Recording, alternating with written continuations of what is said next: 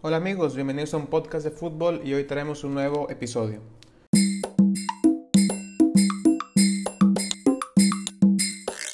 Hola amigos, ¿cómo les va? Les habla su amigo Chelo. Gracias por escucharnos en un nuevo capítulo de un podcast de fútbol y gracias por todo su apoyo.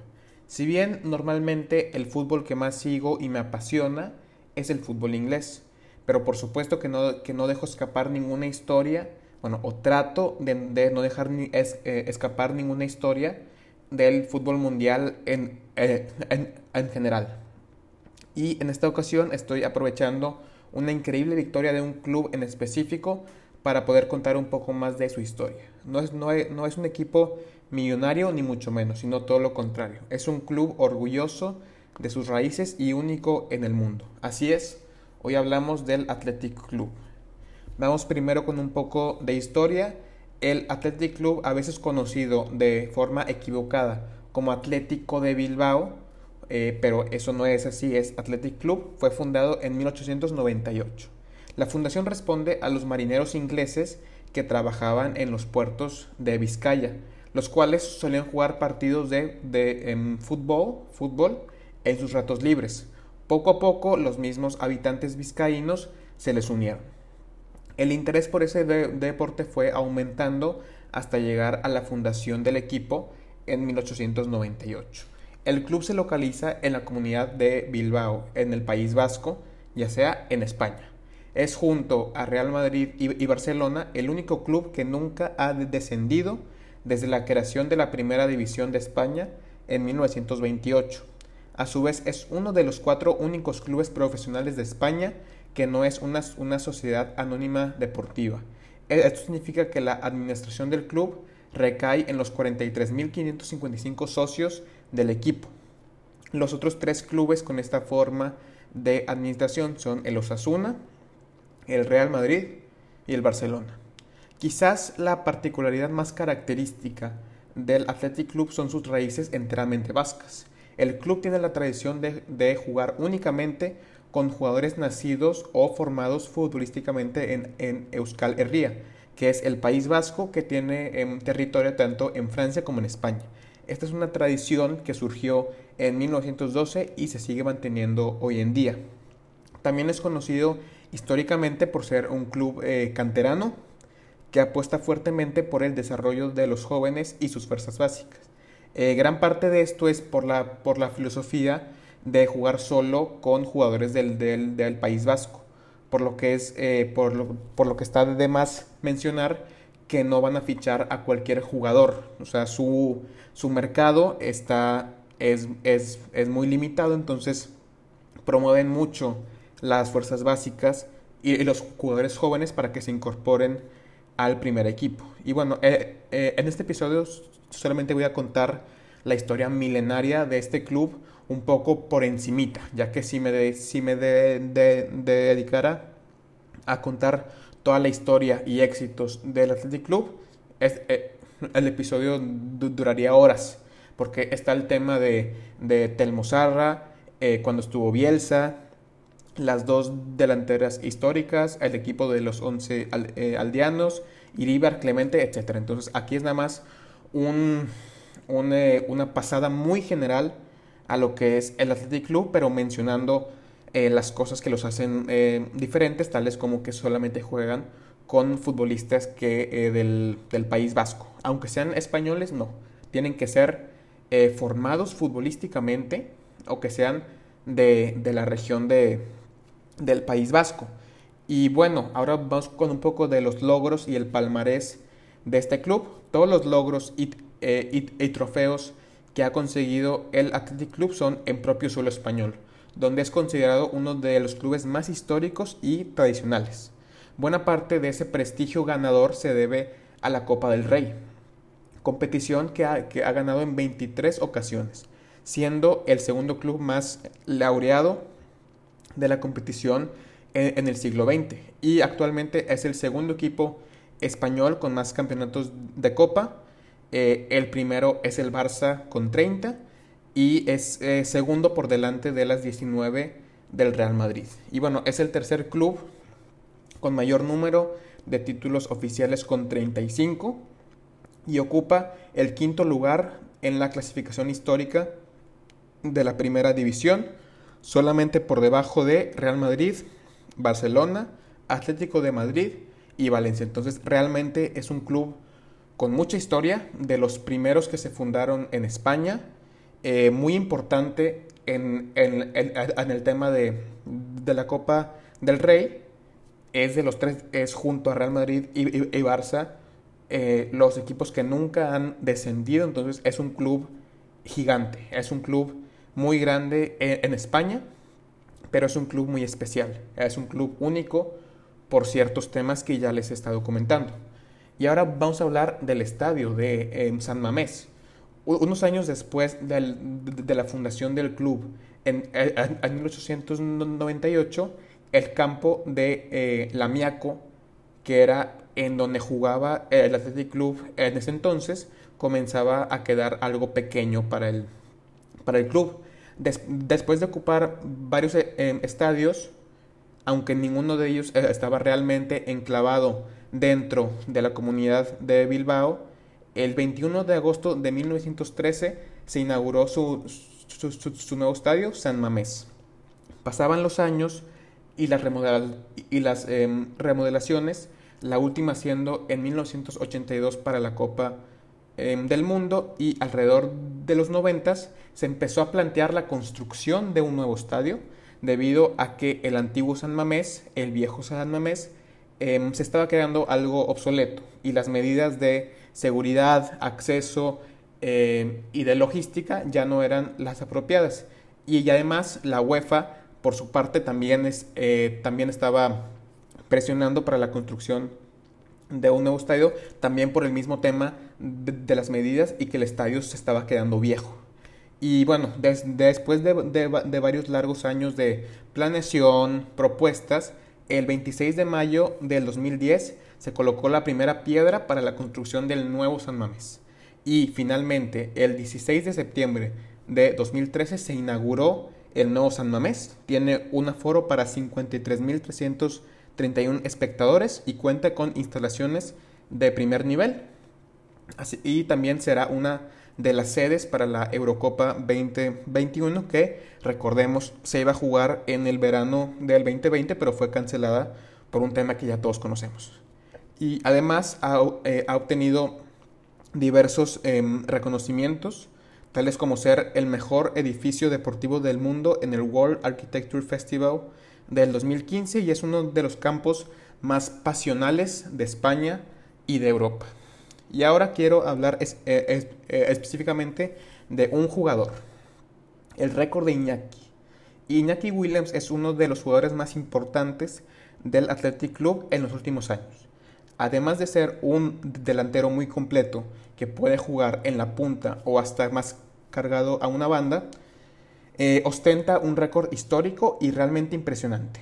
Bueno, no es un récord que sea solamente él, pero es una racha, una marca muy, muy particular. El día 22 de diciembre del 2020, Iñaki Williams encadenó 172 partidos consecutivos jugados en liga sin ninguna interrupción, superando los 171 juegos del mítico Alfredo Di Stefano. Williams eh, inició esta seguidilla de partidos consecutivos hace cuatro años y, y ocho meses, en un 20 de abril del 2016. Esto, esto significa que Iñaki Williams lleva casi 5 años jugando todos los partidos en liga para el Athletic Club. Jugó los cuatro partidos restantes de esta temporada 2015-2016, todos los juegos de la 16-17, 17-18, 18-19, 19-20 y de momento los 18 partidos de esta presente temporada. A día de hoy ese número sigue en aumento y va por los 175 juegos. Y de esa cantidad de partidos, Williams eh, ha sido titular en 152 y en los 23 em, restantes saltó al campo desde la banca. ese, bueno, entonces eh, esto queda un, es, una marca eh, impresionante más por la cantidad de partidos que hay hoy en día que un jugador participe, porque esto implica no lesionarse prácticamente en ningún momento de toda, de toda la, temporada desde hace casi cinco años. O sea, es, un, es una marca, es una racha eh, pocas veces vista. O sea, hacer eh, participar en cada uno de los partidos. Llevan 175 partidos consecutivos que Iñaki Williams juega en liga. Es impresionante. Y bueno, el récord absoluto de partidos consecutivos en la historia de la liga lo posee el exjugador de la Real Sociedad Juan Antonio em, Larrañaga, que llegó a disputar 202 juegos seguidos. Por delante de Iñaki Williams solamente están el ya, el, mencionado Larrañaga y, y le siguen los, los, legendarios porteros Luis Arconada con 188 juegos y Anthony Suizarreta con 184. Y vamos a hacer una muy rápida pausa porque sigue que hablemos de lo que pasó en los últimos días con, con el Athletic Club.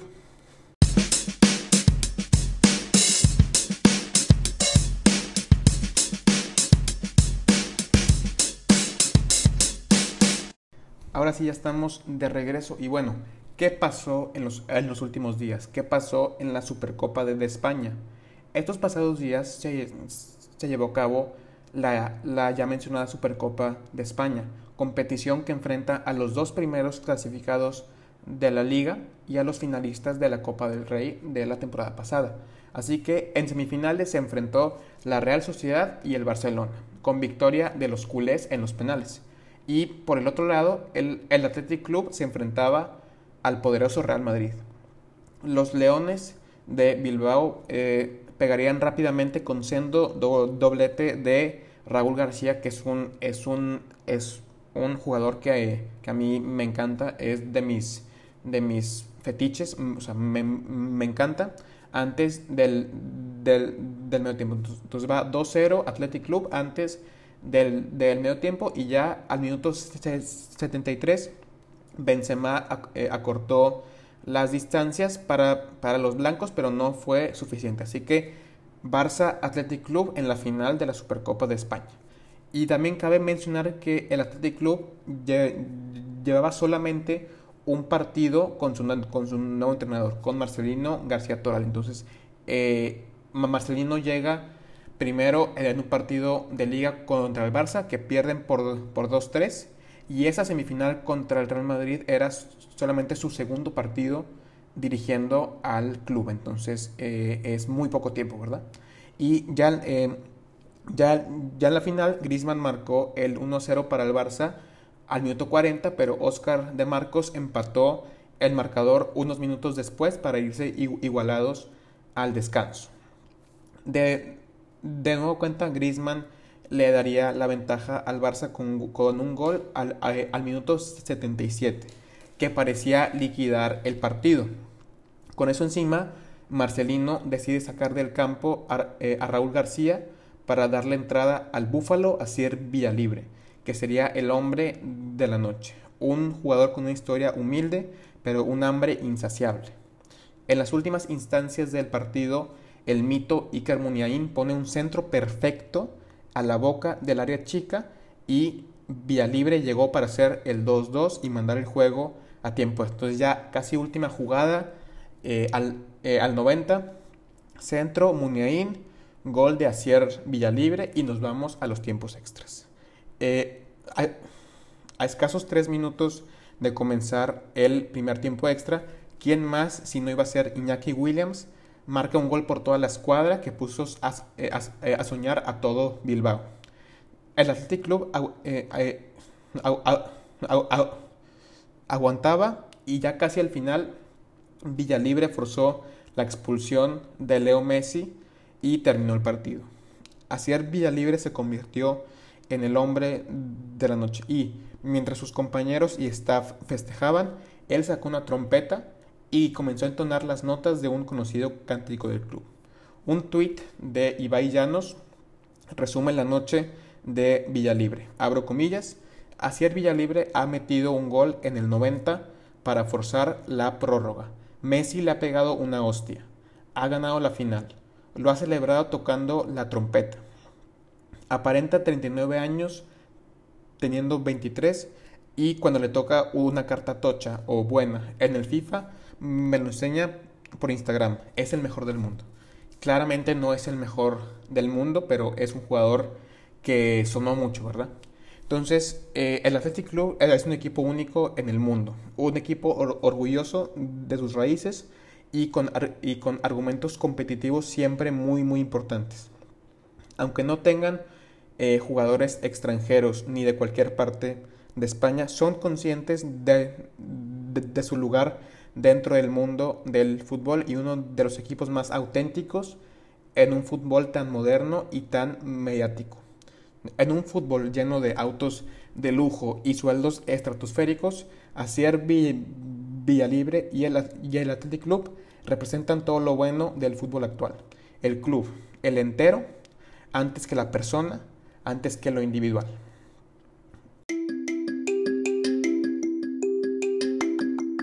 Y bueno, hasta aquí el capítulo del día de hoy. De nuevo cuenta, muchas, muchas gracias por escuchar y por todo su apoyo. Sin ustedes de, esto no sería posible. Y no sé si algunos ya, ya vieron que puse en Instagram eh, una cajita de, de, de, preguntas para, eh, para una entrevista. Entonces sí, el viernes sale una, una nueva entrevista. Reanudamos eh, las entrevistas aquí en el podcast y que, y que mejor que con un amigo de la infancia. Claro, o sea, un amigo que yo conviví con él por un buen tiempo. Entonces, el viernes vamos a tener un, un, un nuevo episodio con una entrevista a Marcelo de la Peña, que, que quizás los de Saltillo sean los que más les suene, pero estoy seguro que, que va a ser una entrevista muy entretenida para cualquier persona.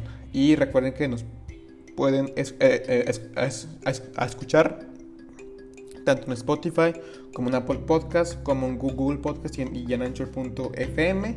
Estamos en Instagram como arroba un podcast de fútbol y yo como arroba m tanto en Instagram como en Twitter. Y bueno, sin más que agregar, nos vemos el viernes para una siguiente entrevista.